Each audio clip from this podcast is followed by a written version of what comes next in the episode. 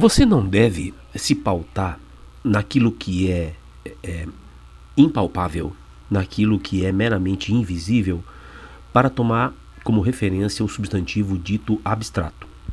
Substantivo abstrato corresponde a uma categoria de substantivos, a uma classe de substantivos que dá nome a qualidades, sentimentos, ações e estados. Então, o substantivo abstrato é tudo aquilo que não é o ser, não é o indivíduo, não é a coisa, o objeto, mas tudo que está no indivíduo, no ser, na coisa, no objeto.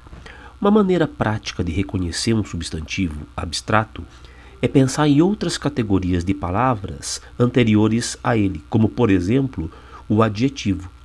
Então, se você pensar no adjetivo como tolerante, você acha o substantivo abstrato indicador daquele que é tolerante.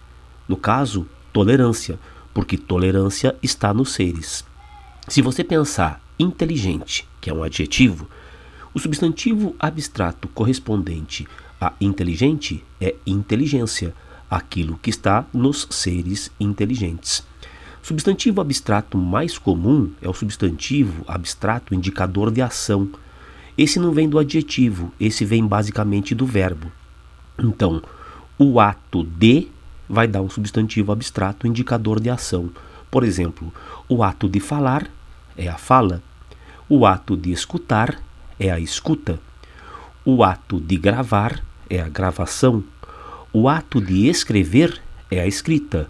O ato de redigir é a redação. É fácil guardar se você pensar nestes aspectos que relacionam o substantivo abstrato com outras categorias de palavras.